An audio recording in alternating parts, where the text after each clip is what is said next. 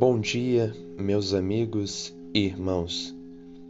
Gostaria de compartilhar a palavra do Senhor para a sua, para a minha, para a nossa meditação.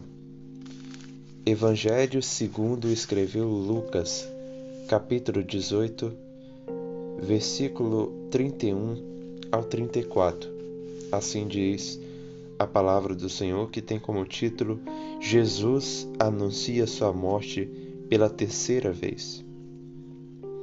Tomando consigo os doze, disse-lhe Jesus: Eis que subimos para Jerusalém, e vai cumprir-se ali tudo quanto está escrito por intermédio dos profetas no tocante ao Filho do Homem. Pois ele será entregue aos gentios, escarnecido, ultrajado e cuspido e depois de o açoitarem tirar-lhe-ão a vida, mas ao terceiro dia ressuscitará. Eles, porém, nada compreenderam acerca destas coisas, e o sentido dessas palavras era-lhes encoberto, de sorte que não percebia o que ele dizia. Essa passagem anuncia a mensagem do Evangelho a realidade do Evangelho, que para muitos é algo difícil de entender. Muitos, diante da imagem de um Cristo crucificado, pensam consigo mesmo como pode um Deus com todo o poder deixar-se ser crucificado. Muitos são como os discípulos que, diante dessa verdade anunciada, nada compreenderam. É difícil entender para alguns. E Jesus, nessa passagem, nos mostra a realidade do Evangelho, a profundidade da mensagem do Senhor. Primeira realidade apresentada no texto, Jesus diz que a sua crucificação, a sua morte e ressurreição era necessário para cumprir tudo quanto está escrito por intermédio dos profetas. O Senhor Jesus Cristo veio com o propósito do Pai.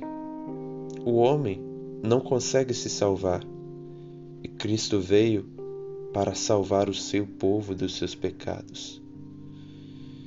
Veio para cumprir a mensagem que fora anunciada lá aos antepassados. Ele veio para cumprir aquela profecia que logo foi anunciada após a queda. Ele pisará a cabeça da serpente.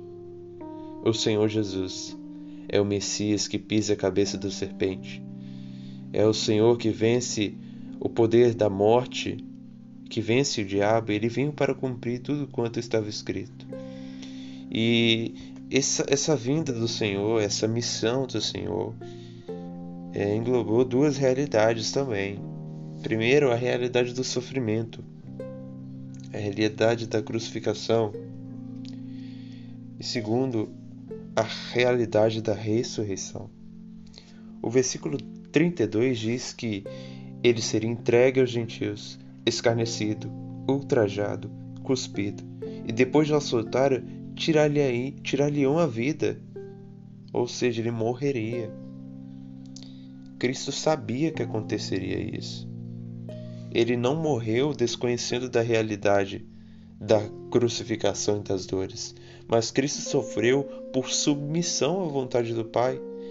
Lembremos no Getsemane, em que Jesus suou gotas de sangue, de tamanha aflição, em saber que na cruz ele estaria ali recebendo, tomando o cálice da ira do Pai.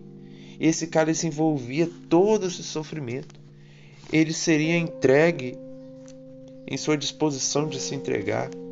Ele seria escarnecido, zombado, ultrajado.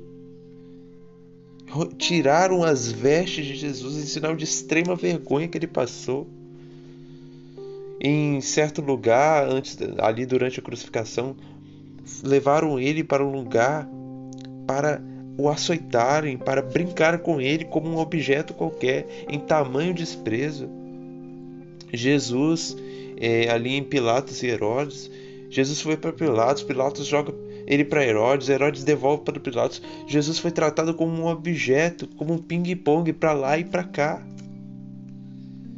Ele foi totalmente desprezado, cuspido. Depois o açoitaram, o maltrataram e tiraram a vida de modo inocente. Ele era inocente, mas mesmo assim ele se entregou era o sofrimento, ele conhecia as dores que passaria, mas mesmo diante dessa realidade conhecida, já é, reconhecida lá antes da fundação do mundo, ele não desanimou, ele continuou caminhando. Ele diz: Eis que subimos para Jerusalém. Jesus estava disposto para subir para Jerusalém, entendendo que a cruz não era um acidente, mas uma missão que seria cumprida. Ele caminhou para o monte da morte, mas na esperança de triunfar no túmulo da vida. E no versículo 33 nós conhecemos isso quando ele diz: Mas ao terceiro dia ressuscitará. Jesus levou sobre si os nossos pecados e morreu, morreu pelos nossos pecados, porém ressuscitou porque ele era inocente da culpa do pecado provando assim que o seu sacrifício é e foi suficiente para todo aquele que nele crê. Quando nós cremos em Cristo, nós acreditamos que ele foi o sacrifício eficiente, eficaz, que nos salva do pecado. E ele ressuscitou para nos conceder a salvação. O terceiro dia já estava separado para o cumprimento final das profecias. Ele caminhou para morrer, mas se levantou, vivendo. Bendito seja o nome do Senhor.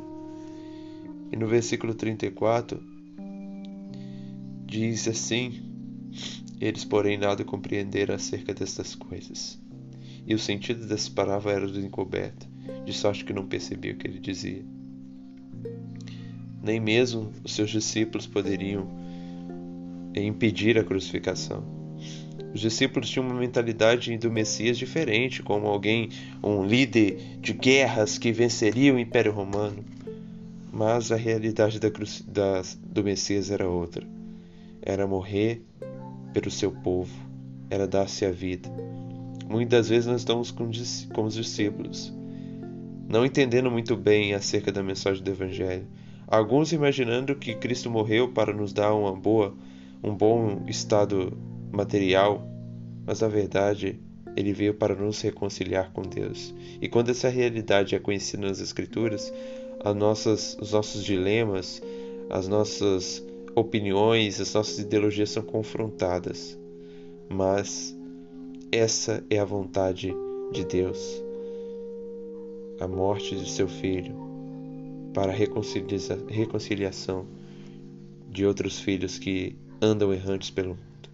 Se você ainda não foi reconciliado a Deus por meio de Cristo, é necessário, diante dessas verdades apresentadas, você se arrepender dos seus pecados e se entregar totalmente a Cristo.